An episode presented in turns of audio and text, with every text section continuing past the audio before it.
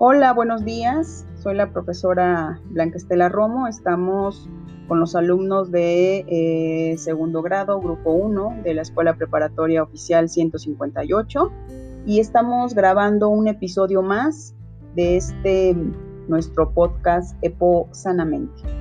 El día de hoy vamos a tener la lectura para distraernos un poco de una, un cuento titulado Los siete cuervos de ya los eh, famosos y célebres hermanos Grimm, Jacob y Wilhelm Grimm, que son escritores, fueron escritores alemanos, alemanes, perdón. Bien, entonces iniciamos con Los siete cuervos. Había una vez un matrimonio que tenía siete hijos, pero que anhelaba una hija de todo corazón. Con tanto fervor la desearon que por fin les nació una niña.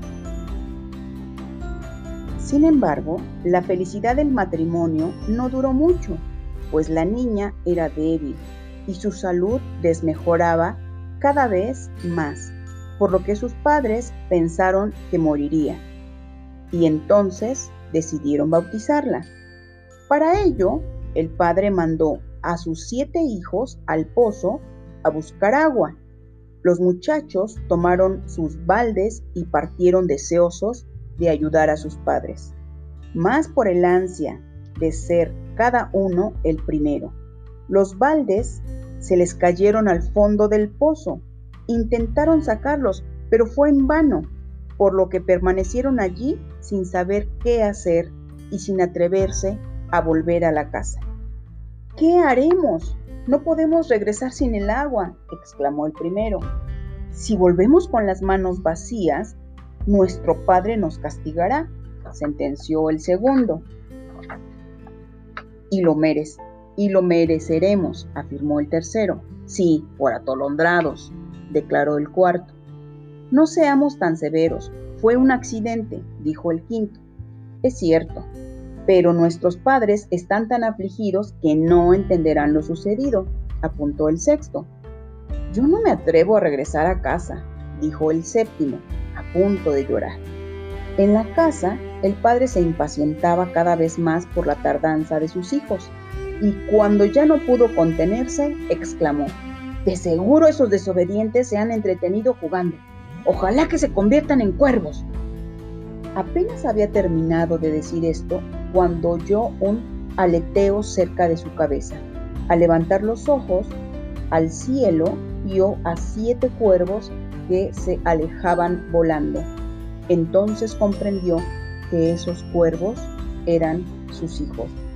Como los padres ya no podían remediar la maldición, la madre trató de consolar al marido. No podemos hacer nada ya por ellos. Lo único que podemos hacer es cuidar a la hija que todavía tenemos. Tienes razón debemos procurar que se salve. Así cuidaron, así cuidaron de su querida hija, quien sano, quien sanó y creció muy hermosa. Pasó mucho tiempo sin que ella se enterara de que tenía hermanos, pues sus padres, temerosos de angustiarla, guardaban el secreto. Y así lo hicieron hasta que un día, cuando la niña conversaba con una vecina, ésta sin querer le dijo, Eres muy hermosa es una lástima que tus hermanos no puedan verte. Yo nunca he tenido hermanos. Debe estar confundida, contestó la niña. Sin embargo, fue a preguntar a sus padres si había tenido hermanos y dónde se hallaban. Y ellos tuvieron que confesarle lo ocurrido y le contaron la triste historia del encantamiento que transformó a sus hermanos en cuervos. Después de escucharla, ella se creyó responsable de la desventura de sus hermanos y pensó que tenía que redimirlos. Esta idea no la dejaba en paz, por lo que un día decidió partir a buscarlos por el mundo y liberarlos de dicho encantamiento. Los padres comprendieron que era inútil persuadirla. De lo contrario, así que la dejaron ir. Su madre le preparó un atado con comida una garrafa con agua y le dio su anillo de bodas como recuerdo. Anduvo la niña buscando a sus hermanos durante mucho tiempo, hasta que un día llegó al fin del mundo. De ahí se lanzó al sol. Pero este era demasiado gruñón y caliente y la recibió con estas palabras. Aquí no encontrarás a tus hermanos y si te quedas más tiempo morirás quemada. La niña se alejó apresuradamente de allí y acudió a la luna, pero ésta era fría y poco amigable. Y cuando la niña se acercó, le gritó, No hay nadie aquí, así que mejor vete, porque si no, morirás congelada. Se marchó también de ese lugar y llegó con las estrellas, que amables y buenas le hacían guiños amistosos. El lucero del alba se adelantó para recibirla y le dijo, Niña, has sido muy valiente al recorrer el espacio en busca de tus hermanos, los siete cuervos. Ellos viven en un castillo que está en la cumbre de una montaña de cristal, pero jamás podrás entrar si no abres la puerta con este trocito de madera. La niña tomó el trozo de madera y lo envolvió en un pañuelo. Se despidió de las estrellas y se marchó a buscar a sus hermanos. Pronto divisó la montaña de cristal que brillaba en medio de la tierra. Corrió hasta que llegó frente a la puerta, que era muy pesada y grande, pero cuya cerradura era del tamaño del trocito de madera. Entonces sacó el pañuelo y lo encontró vacío. Había perdido el trozo de madera, regalo del lucero del alba. La niña se echó a llorar, pero luego comprendió que no ganaba nada llorando, así que se puso a pensar en cómo resolver esa situación. Luego de un rato vio que uno de sus dedos, el más pequeño, había en la cerradura, así que lo metió en ella y logró abrirla. Cuando entró, se encontró con un enano que le dijo, Bienvenida, hija mía. ¿Qué buscas? Busco a mis hermanos, los siete cuervos, respondió ella. Los señores cuervos no están en casa. Si quieres, puedes pasar a esperarlos. Es posible que se alegren de verte, aunque nunca reciben a nadie.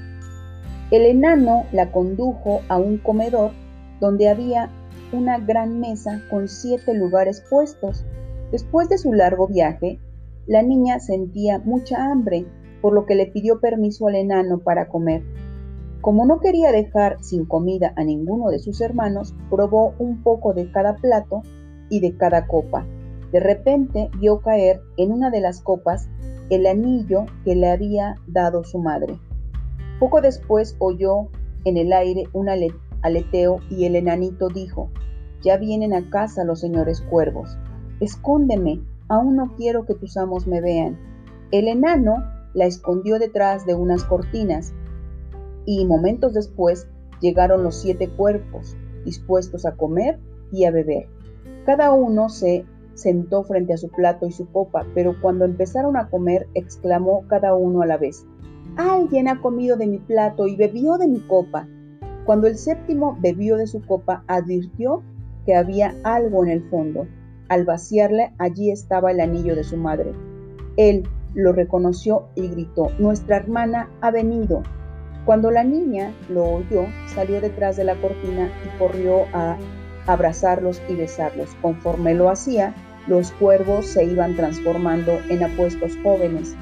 Después de agradecerle que los hubiera buscado, los siete hermanos y la niña regresaron felices a reunirse con sus padres. Y bueno, fin es una compilación de cuentos del mundo por eh, la compiladora Emma Godoy. ¿Qué les pareció el cuento, chicos? Este, ¿Qué te pareció el cuento, Dana?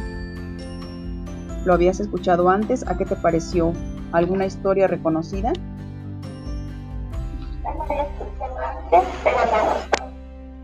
Ok, ¿qué, parte fue la que más te gustó?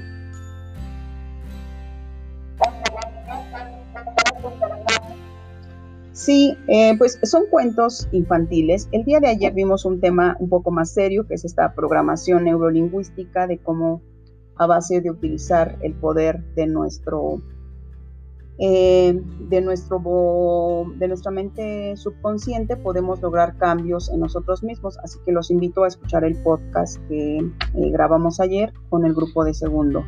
Eh, Nayeli, ¿qué te pareció el cuento?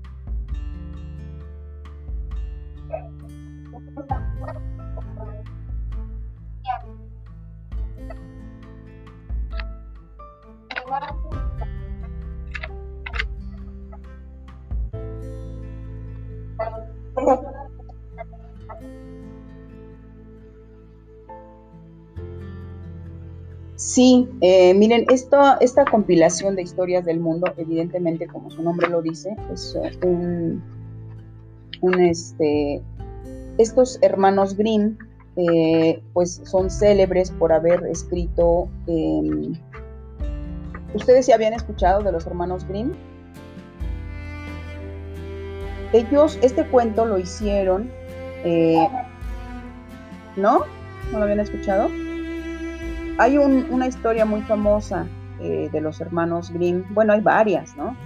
Eh, y dicen que, bueno, en realidad eran cuentos como de terror, ¿no? Entonces los, em, los hicieron más eh, para un público más infantil y le quitaron como esto de, que no fueran tan terroríficos.